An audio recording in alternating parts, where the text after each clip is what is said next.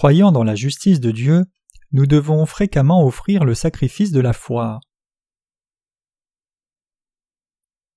Genèse 5, versets 1 à 32. C'est ici le livre des générations d'Adam. Au jour où Dieu créa Adam, il le fit à la ressemblance de Dieu. Il les créa mâles et femelles et les bénit, et il appela leur nom Adam au jour où ils furent créés. Et Adam vécut cent trente ans et engendra un fils à sa ressemblance selon son image et appela son nom Seth. Et les jours d'Adam après qu'il eut engendré Seth furent huit cents ans, et il engendra des fils et des filles.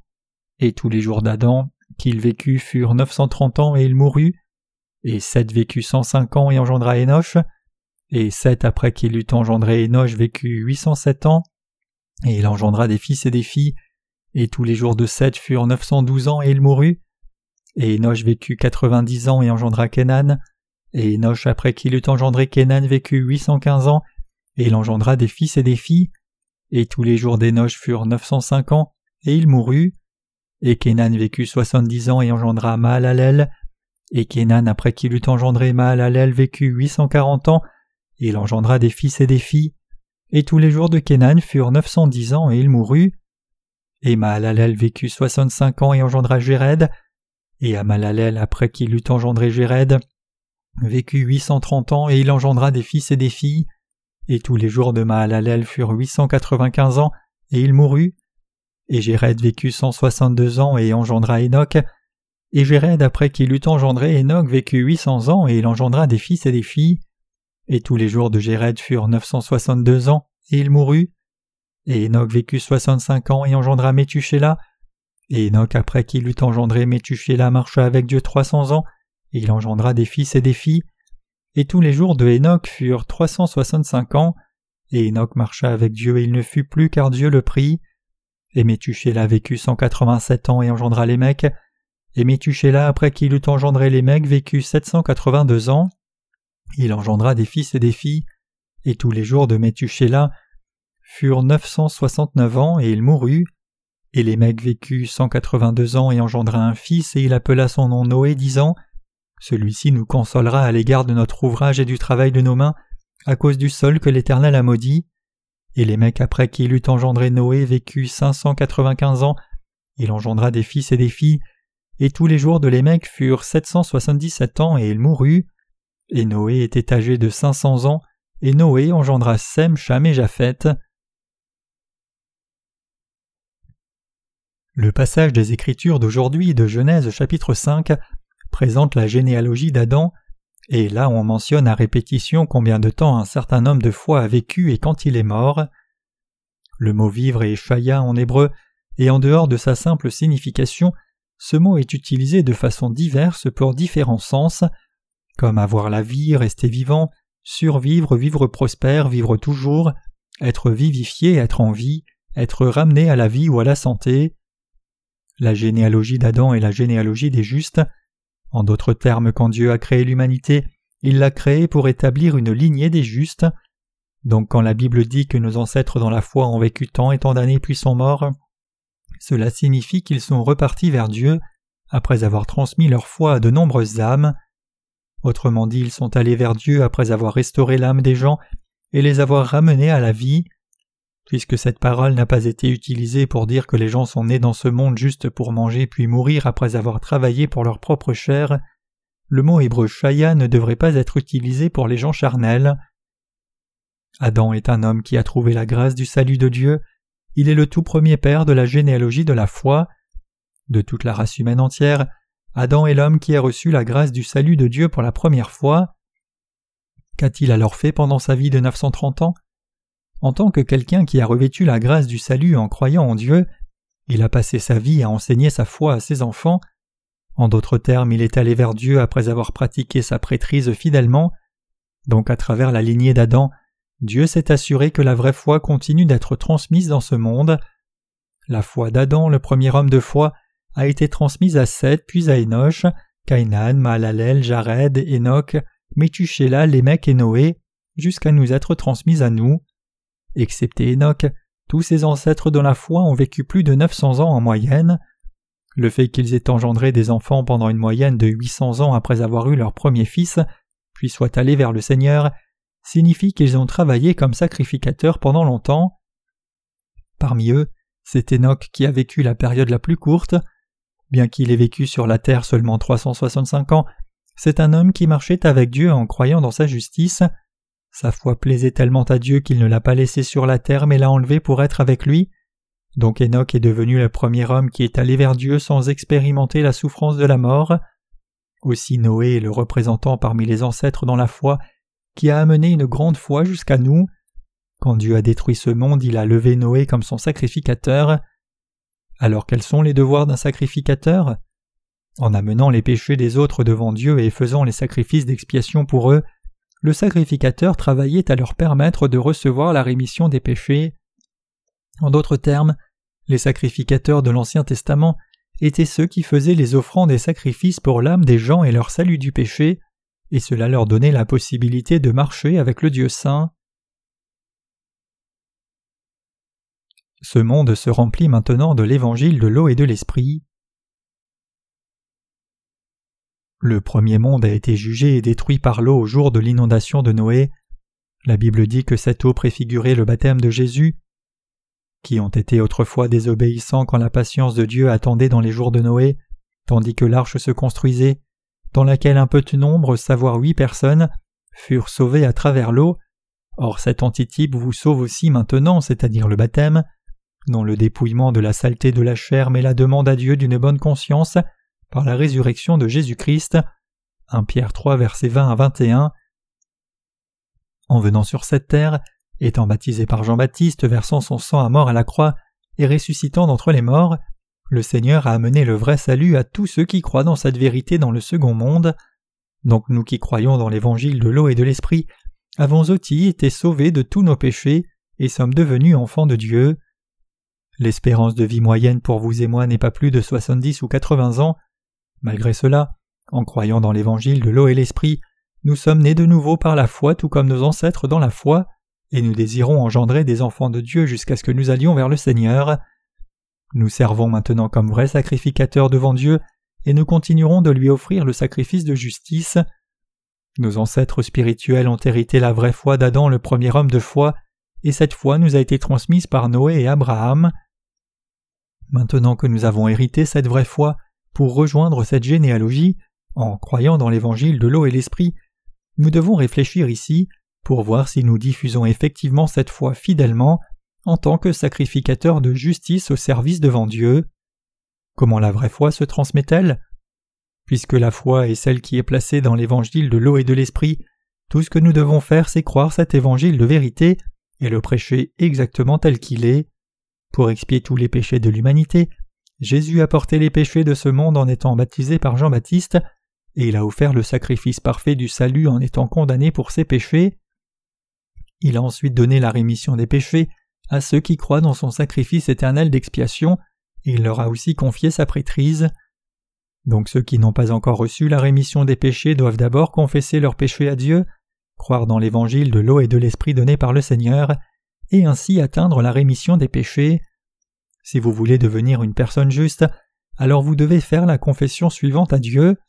Seigneur, j'ai commis tel et tel péché devant toi. Né dans l'iniquité, je ne peux que commettre des péchés toute ma vie pour finir en enfer. Seigneur, aie miséricorde et sauve-moi de tous mes péchés. Après cela, vous devez croire dans l'évangile de l'eau et l'esprit donné par Dieu dans votre cœur, et recevoir ainsi la rémission de vos péchés. Vous serez alors en mesure de devenir un sacrificateur spirituel devant Dieu, car vous croirez désormais dans la justice de l'évangile de l'eau et de l'esprit. C'est par notre foi dans l'évangile de l'eau et de l'esprit que nous sommes devenus sacrificateurs de la foi. Ceux qui sont nés de nouveau premièrement doivent d'abord remplir leur devoir de sacrificateurs fidèlement devant Dieu pour les pécheurs de ce monde. Les sacrificateurs doivent prier Dieu pour la cause des pécheurs et confesser les iniquités de ces pécheurs devant Dieu à leur place lui demander d'accepter leur âme, et prêcher l'évangile de l'eau et l'esprit pour eux. Ce sont ceux qui font de telles œuvres que Dieu approuve comme ses vrais sacrificateurs. Ceux qui croient maintenant dans l'évangile de l'eau et de l'esprit comme la vérité réelle du salut ne doivent jamais oublier qu'ils sont devenus des sacrificateurs devant Dieu par la foi. Ces sacrificateurs fidèles doivent diligemment remplir leur prêtrise qui leur a été confiée jusqu'au jour où le Seigneur reviendra sur la terre. Quiconque est né de nouveau doit remplir fidèlement ses devoirs de sacrificateur en croyant dans la justice de Dieu accomplie par l'eau et le sang de Jésus. C'est parce que nous devons tous remplir nos devoirs de sacrificateurs en nous confiant dans l'évangile de l'eau et de l'esprit jusqu'au jour où nous retournerons vers Dieu. À partir de maintenant, rappelez-vous que vous et moi sommes devenus de vrais sacrificateurs de la foi spirituellement. Du moment que nous avons cru dans l'évangile de l'eau et l'esprit et sommes ainsi nés de nouveau de notre état pécheur, nous nous sommes vus assigner la prêtrise par Dieu tout comme nos ancêtres dans la foi. Ces ancêtres de la foi listés dans la généalogie d'Adam en Genèse chapitre 5 ont vécu très très longtemps en remplissant leur devoir de sacrificateur avant d'aller vers Dieu. De même, en vivant dans ce temps du Nouveau Testament, nous devons croire dans l'évangile de l'eau et l'esprit, remplir diligemment notre prêtrise par cette foi, puis retourner vers Dieu. Réalisant que nous sommes maintenant sacrificateurs devant Dieu, nous devons fidèlement accomplir nos devoirs de sacrificateurs dans nos vies. Quels sont alors les devoirs spécifiques des sacrificateurs de justice? Observant nos vies de foi, examinons maintenant plus spécifiquement ce que sont nos devoirs de sacrificateurs. D'abord, alors que la porte de la proclamation de l'Évangile est toujours ouverte, nous devons prier pour les âmes qui n'ont pas encore été sauvées. Seigneur, sauve du péché toutes ces âmes qui sont encore enfermées dans la prison du péché. C'est un devoir que nous devons remplir comme sacrificateurs. Que les justes prient Dieu pour les pécheurs est l'un des devoirs des sacrificateurs d'aujourd'hui. Pour un exemple plus concret, nous devrions prier pour les âmes qui suivent les cours sur l'Évangile pendant le camp de formation de disciples, et cela revient réellement à remplir un devoir de sacrificateur. Nous devons prier pour eux comme suit. Seigneur, sauve ceux qui suivent le cours sur l'Évangile pendant ce camp de formation de disciples. Ils ont effectivement péché devant toi en enfreignant ta loi, et ils ont péché pour ne pas avoir cru en toi, ils ont aussi péché en commettant l'idolâtrie devant toi. Mais Seigneur, fais leur miséricorde et fais-les croire dans l'évangile de l'eau et de l'esprit par ta grâce. Ainsi nous devons prier Dieu pour ceux qui ne sont pas encore nés de nouveau à leur place. Nous devons prier pour eux comme s'ils priaient eux-mêmes directement Dieu, et nous devons leur prêcher l'évangile de l'eau et de l'esprit. C'est ce que doivent faire des sacrificateurs. Nous devons fixer nos pensées comme des sacrificateurs, confesser leurs péchés devant Dieu à leur place, et prier sincèrement pour qu'ils soient sauvés. Deuxièmement, croyant dans la vérité que Jésus a effacé les péchés des gens par l'évangile de l'eau et l'esprit, nous devons leur prêcher cet évangile. Nous devons croire que Dieu a aussi expié leurs péchés par l'évangile de l'eau et l'esprit, et nous devons aller vers eux et leur faire savoir cette vérité. C'est ainsi que nous faisons notre travail de sacrificateur. En croyant dans la justice de Dieu, nous sommes devenus ses sacrificateurs, et je crois que nous devons remplir le devoir de cette prêtrise. Par-dessus tout, nous devons reconnaître notre propre identité de sacrificateur de Dieu. Si vous êtes au clair sur votre identité de sacrificateur, et si vous remplissez votre prêtrise, vous pouvez alors supporter les fautes des autres. Dans le Notre Père, il est dit Pardonne-nous nos offenses comme nous pardonnons nos offenseurs, et ne nous induis pas en tentation, mais délivre-nous du malin. Même pour nous les justes, il n'est pas toujours facile de supporter quand quelqu'un nous fait quelque chose de mal et blesse notre cœur. Même si nous savons très bien dans nos pensées que nous devons pardonner ceux qui nous blessent, dans nos cœurs, il est presque impossible de réellement faire cela. Pourquoi un tel phénomène se répète-t-il toujours? C'est parce que bien que nous pardonnions les autres comme le Seigneur nous a dit de pardonner, nous ne faisons pas les sacrifices de justice pour eux plus concrètement. Les justes doivent faire le sacrifice de justice à la place des autres. Quand quelqu'un nous tourmente et nous blesse, nous devons nous rappeler que Dieu a déjà effacé les péchés de cette personne aussi. Si nous le faisons, nous pouvons alors pardonner toutes les fautes et péchés que les autres commettent contre nous. C'est parce que tous les péchés de chaque être humain ont déjà été résolus dans l'évangile de l'eau et de l'esprit. Quand nous faisons le sacrifice de la foi pour ceux qui nous blessent, la haine de nos cœurs contre eux et les blessures sont guéries. En faisant le sacrifice de justice à Dieu, nos cœurs blessés sont guéris en un rien de temps. Puisque le problème du péché de tout le monde a été résolu par la justice de Dieu, qui se trouve dans l'évangile de l'eau et de l'esprit que le Seigneur nous a donné, c'est dans cette justice de Dieu que se trouve le vrai amour. Auparavant, quand nous ne connaissions pas l'évangile de l'eau et l'esprit, nous ne pouvions que nous haïr les uns les autres à cause de nos péchés. Mais maintenant, dans cette vérité de l'évangile, nous pouvons nous aimer pleinement et supporter les erreurs les uns des autres. C'est pour cela que nous amenons les péchés des gens au Seigneur, confessons leurs péchés à leur place, faisons le sacrifice de la foi par l'évangile de l'eau et l'esprit, et remplissons ainsi notre devoir de vrai sacrificateur. Nous le faisons parce qu'en croyant que le Seigneur a expié les péchés de tout le monde par l'eau et le sang, nous pouvons confirmer que les péchés des autres ont aussi été réglés. C'est ainsi que notre haine ou dédain pour ceux qui ont péché contre nous est effacé. Donc c'est une offrande merveilleuse de faire le sacrifice de justice pour les autres par la foi. Et c'est un sacrifice que quiconque est devenu sacrificateur doit connaître et accomplir. À travers cela, nous pouvons nous-mêmes supporter les autres gens, leur faire face sans aucune réserve, et ainsi demeurer dans la vraie lumière de la parole. De plus, nous devons aussi offrir le sacrifice de la foi pour nos propres péchés, croyant la vérité. Alors nous pouvons aussi supporter nous-mêmes nos propres faiblesses, car le salut que le Seigneur nous a apporté en venant sur la terre, étant baptisé et mourant à la croix, est maintenant dans nos cœurs. Quand vous offrez le sacrifice de la foi, la condamnation de votre cœur et les reproches que vous vous faites pour vos erreurs ou faiblesses disparaîtront vraiment. Donc un sacrificateur doit faire le sacrifice de la foi pour lui-même, pour ses frères et sœurs, pour chaque âme qui n'a pas encore reçu la rémission des péchés, et pour toutes les nations du monde. C'est pour cela que ceux qui sont devenus sacrificateurs en croyant dans l'évangile de l'eau et l'esprit sont des gens énormément bénis. Il y a beaucoup dans ce, dans ce monde de gens qui sont compulsifs, obsessionnels, ou qui souffrent d'autres maladies mentales, comme la dépression, et ces gens sont tourmentés précisément parce qu'ils ne peuvent pas se supporter eux-mêmes. Donc ils s'abusent eux-mêmes et dans certains cas extrêmes ils se tuent eux-mêmes. Même pour ceux qui ont reçu la rémission des péchés en croyant dans l'évangile de l'eau et l'esprit, il est encore possible qu'ils soient liés par leurs propres péchés. Dans des moments comme cela, s'ils ne font pas le sacrifice de la foi en se confiant dans l'évangile de l'eau et l'esprit, pour affirmer le fait que ces péchés ont déjà été remis, ils pourraient s'abuser eux-mêmes et tomber dans une profonde dépression. Il est plus que possible que de telles choses arrivent même aux justes. Donc les sacrificateurs doivent aussi faire le sacrifice de la foi chaque jour pour eux-mêmes et confirmer leur foi. C'est notre devoir basique d'offrir le sacrifice de justice pour nos frères et sœurs, et d'offrir le sacrifice du salut par la foi pour tous ceux qui n'ont pas encore reçu la rémission des péchés. Aussi nous ne devons jamais oublier d'offrir les sacrifices pour nous-mêmes.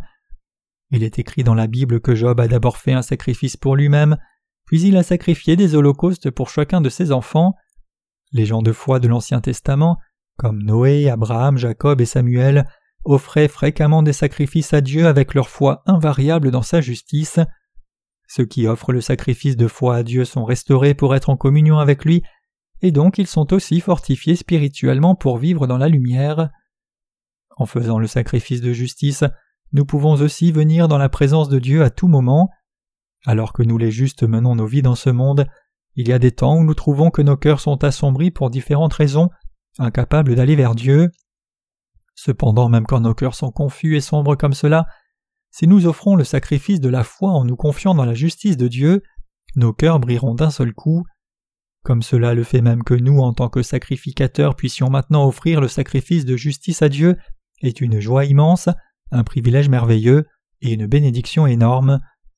Peu importe combien nos problèmes peuvent être durs et difficiles, et peu importe combien nous ou les autres ont pu pécher par faiblesse, nous devons faire le sacrifice de la justice de Dieu chaque jour. Si nous, les sacrificateurs, apportons les péchés devant Dieu et les confessons concrètement pour nous-mêmes et pour les autres aussi, et faisons les sacrifices de la foi en croyant que Jésus-Christ a résolu tous ses péchés, alors notre relation spirituelle avec Dieu sera restaurée, et notre relation étrangère à nos frères et sœurs sera aussi restaurée. Quand un sacrificateur qui croit la justice de Dieu offre un sacrifice, il doit y avoir une offrande. Cette offrande de justice, c'est Jésus-Christ l'agneau de Dieu. Venant sur la terre comme l'offrande de sacrifice pour toute l'humanité, Jésus a donné l'offrande éternelle d'expiation par le baptême qu'il a reçu de Jean-Baptiste et le sang versé à la croix. Nous devons croire que Jésus a accompli la justice de Dieu en venant sur la terre, étant baptisé par Jean-Baptiste, versant son sang à mort et ressuscitant d'entre les morts. Pour offrir le sacrifice de justice à Dieu, nous devons d'abord réaliser nos propres péchés. Nous devons reconnaître que si nous avons du péché, nous serons jetés en enfer et punis. Aussi, pour transférer complètement nos péchés sur la tête de l'offrande sacrifiée, nous devons poser nos mains de la foi sur la tête de l'offrande et ensuite tuer cette offrande. Nous devons alors mettre le sang expiatoire de l'offrande sur la table de notre conscience et sur les livres du jugement, tout comme le sang de l'animal sacrifié dans l'Ancien Testament était mis sur les cornes de l'autel des holocaustes, et le reste était versé puis brûlé l'offrande. En d'autres termes, tout comme les sacrificateurs de l'Ancien Testament offraient toujours des sacrifices selon le système sacrificiel, ceux d'entre nous qui sont devenus justes en croyant dans l'évangile de l'eau et de l'esprit doivent aussi vivre en offrant de tels sacrifices. Même si nous essayons de vivre par la foi devant Dieu, alors que nous menons nos vies, la poussière du péché s'empile dans nos cœurs en un rien de temps. Alors quand nous essayons de venir vers Dieu, parfois nous sommes mal à l'aise dans notre conscience. Dans des moments comme cela, nous devons amener nos fautes à Dieu, admettre concrètement nos pensées ou actes erronés, reconnaître que ce sont des péchés, et aussi reconnaître que nous ne pouvons qu'être condamnés pour ces péchés et jetés en enfer. Quand nous offrons ensuite à Dieu notre sacrifice de foi en croyant dans son amour, c'est-à-dire en croyant que le Seigneur est venu sur la terre pour des créatures désespérées comme nous, a pris tous les péchés de ce monde une fois pour toutes en étant baptisé par Jean, et a porté la condamnation de nos péchés à la croix, nous serons toujours libres du péché. Si cela se fait, alors peu importe combien quelqu'un peut être insuffisant, il obtiendra la purification de Dieu et sera donc en mesure de venir devant son trône avec assurance à tout moment, d'être en communion avec lui, et aussi de recevoir le pouvoir spirituel et la bénédiction du ciel de sa part. Les jeunes et vieux aussi, nous tous qui croyons dans l'évangile de l'eau et de l'esprit, sommes des sacrificateurs. Donc en tant que ceux qui sont sacrificateurs, si nous n'offrons pas le sacrifice juste de la foi chaque jour, cela ne peut que signifier que nous avons un problème spirituel. Qu'arrivera-t-il si un sacrificateur est paresseux? Si un sacrificateur ne fait pas de sacrifice, alors il amène les ténèbres sur lui et les autres, au lieu de faire briller la lumière spirituelle. Vous et moi ne pouvons que commettre de nombreux péchés en vivant sur la terre. Qui parmi nous n'aurait pas de poussière sur les pieds en marchant dans le désert pieds nus, et qui parmi nous n'aurait pas de poussière de charbon en travaillant dans une mine de charbon? Ainsi, il nous est inévitable de commettre le péché aussi longtemps que nous vivons dans ce monde pécheur. Que nous commettions le péché par haine ou provoqué par quelqu'un d'autre, quelle que soit la raison, nous ne pouvons que commettre nombreux péchés dans nos vies. Que devrions-nous faire alors? Puisque nous connaissons et croyons la justice de Dieu, nous devons offrir le sacrifice de la foi chaque jour. C'est en offrant le sacrifice de justice que nos cœurs sont libérés du péché et que nous pouvons être à l'aise face aux autres. Mais si quelqu'un nous fait du mal, puisque nous avons fait un sacrifice pour lui en méditant le fait que le Seigneur a aussi expié tous ses péchés, et puisque le problème du péché a été résolu spirituellement, nous sommes capables d'être en paix face à lui. Cependant, si nous, les sacrificateurs, n'offrons pas le sacrifice de justice pour les autres, alors nous ne pouvons pas avoir affaire à eux en paix. De plus, un sacrificateur peut diffuser l'évangile de l'eau et de l'esprit dans le monde entier seulement s'il offre des sacrifices chaque jour. Pour prêcher l'évangile de l'eau et de l'esprit aux gens du monde, nous devons d'abord offrir le sacrifice de justice pour eux. Si ces gens qui n'ont pas reçu encore la rémission des péchés de Dieu veulent vraiment la recevoir, alors avant de les rencontrer nous devrions amener leurs péchés à Dieu et lui offrir le sacrifice de justice pour eux. Seigneur, cette personne a commis le péché de ne pas croire en toi et de s'opposer à toi, elle continue de pécher, elle ne reconnaît pas non plus ta loi de justice, ni n'a de reconnaissance vis-à-vis -vis de ta parole, elle est si arrogante et dans l'insolence devant toi, son âme ne peut éviter d'être jetée en enfer. Seigneur, veuille sauver cette âme. Nous devons prier comme cela et regarder au Seigneur. Lorsque nous essayons de prêcher l'Évangile à une âme, nous devons l'approcher en affirmant et croyant que le Seigneur a aussi expié tous ses péchés par l'Évangile de l'eau et l'Esprit. Seigneur, je crois en toi. Je crois que même si cet homme est un tel pécheur dépravé, tu as aussi expié tous ses péchés par l'Évangile de l'eau et l'Esprit.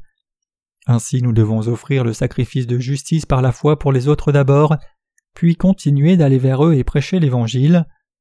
Puisque nous qui sommes les sacrificateurs de Dieu avons fait l'offrande de justice pour les autres à leur place, nous pouvons leur prêcher l'Évangile de l'eau et l'Esprit par notre foi dans la vérité.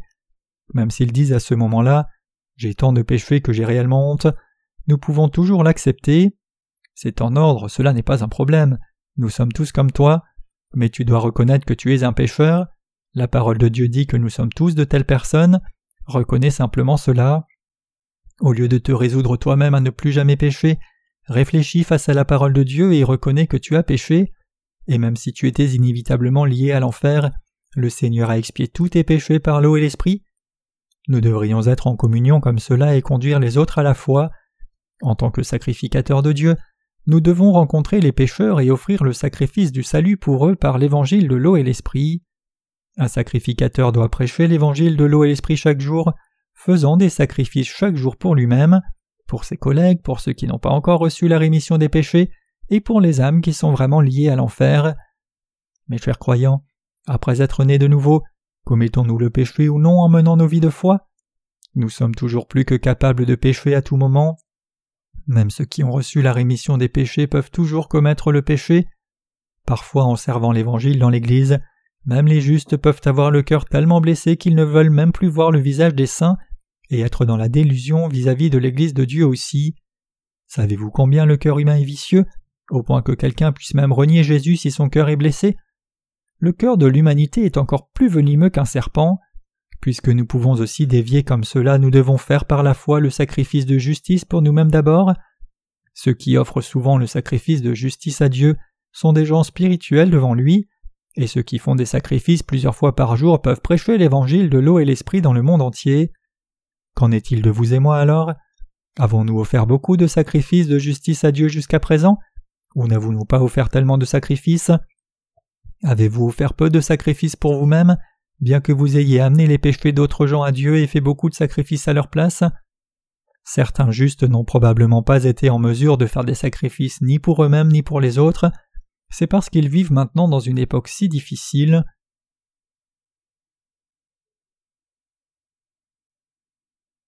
Une personne droite spirituellement offre d'abord son sacrifice de justice pour elle-même, puis elle prêche l'évangile de l'eau et de l'esprit aux autres. Les sacrificateurs de l'Ancien Testament faisaient des sacrifices réguliers deux fois par jour, le matin et le soir. Nombre 28, versets 1 à 8. Si nous amenons aussi nos insuffisances et faiblesses en croyant dans l'évangile de justice par lequel le Seigneur a expié tous nos péchés, et présentons notre offrande de la foi jour et nuit, alors nous trouverons beaucoup de bénéfices spirituels et nous serons aussi en mesure d'aller vers Dieu avec succès. Simplement, si vous offrez votre sacrifice de la foi aussi souvent que possible, vous serez rempli du Saint-Esprit. Par contre, si vous négligez vos devoirs spirituels en tant que sacrificateur, alors vous deviendrez un sacrificateur sans la plénitude de l'Esprit. Alors que devriez-vous faire afin de mener une vie de foi qui est remplie de l'Esprit? Vous devrez faire un sacrifice aussi souvent que possible. Que devriez-vous faire pour bien prêcher l'Évangile? Vous devez présenter votre offrande de justice aussi souvent que possible. Si nos cœurs sont assombris et si nous trouvons trop difficile de vivre spirituellement, même si nous désirons le faire, alors c'est parce que nous n'avons pas fait l'offrande de la foi assez fidèlement. Il n'y a pas d'autre conclusion à tirer. Si votre cœur est sombre et que vous n'avez pas la plénitude de l'esprit, même si vous aimez clairement Dieu et que votre cœur désire indubitablement servir le Seigneur davantage, alors c'est parce que vous avez manqué d'offrir votre sacrifice de justice assez fréquemment. C'est d'une importance cruciale d'offrir chaque jour le sacrifice de la foi à Dieu, c'est-à-dire l'offrande de la foi. C'est absolument indispensable pour tous les justes nés de nouveau. Les ancêtres de la foi listés dans le passage des Écritures d'aujourd'hui étaient des sacrificateurs exceptionnels devant Dieu. À commencer par Adam, puis jusqu'à Seth, Enoch, Cainan, Mahalalel, Jared, Enoch, Methuselah, les mecs et Noé, c'étaient des sacrificateurs spirituels, et vous et moi qui avons hérité de leur foi sommes aussi les sacrificateurs de Dieu. Au moment même où nous sommes nés de nouveau pour devenir enfants de Dieu en croyant dans l'évangile de l'eau et de l'esprit, Dieu nous a confié la prêtrise, et donc nous avons le devoir d'accomplir fidèlement cette prêtrise.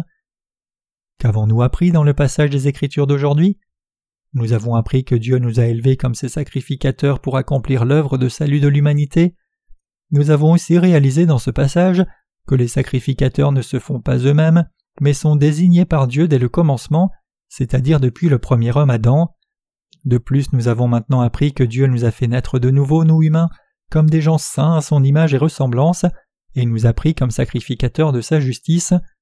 Donc il n'est pas étrange du tout que nous soyons devenus justes et sacrificateurs de Dieu en ce temps présent, et nous avons aussi réalisé que cela convient à l'intention de Dieu qui a été fixée dès le commencement et consiste à nous bénir. Il n'y a maintenant rien d'étrange par rapport au fait que nous croyons dans l'évangile de l'eau et de l'esprit soyons sacrificateurs de Dieu. Auparavant il pouvait sembler que des sacrificateurs aient existé seulement au temps de l'Ancien Testament, et leur prêtrise pouvait sembler difficilement reliée à nous, mais ce n'est pas le cas. Nous avons réalisé et cru. C'est un statut de tradition pour ceux qui croient dans l'évangile de l'eau et l'esprit de remplir les devoirs de la prêtrise devant Dieu. Cela a été fixé par Dieu depuis le commencement et c'est la vérité immuable. Nous sommes maintenant dans une position bénie. Donc nous les croyants dans l'évangile de l'eau et de l'esprit sommes vraiment bénis. En lisant le passage des Écritures d'aujourd'hui, j'ai réalisé la chose suivante. Ah, comme c'est vrai, nous les justes nés de nouveau sommes les sacrificateurs de justice dans ce monde, et donc nous devrions faire ces sacrifices de la foi aussi souvent que possible pour nous-mêmes, pour nos frères et sœurs, et pour tous les autres à qui nous prêcherons l'Évangile. Donc la distance de diffusion de l'Évangile dépend de la fréquence à laquelle les sacrificateurs font le sacrifice de justice. Pensez-vous aussi cela? Comment alors devrions-nous mener nos vies de foi? Nous devrions offrir le sacrifice de la foi aussi souvent que possible pour les pécheurs du monde et nous-mêmes. Nos vies de foi seront alors remplies de lumière, et nous serons en mesure de marcher avec Dieu tout comme Enoch.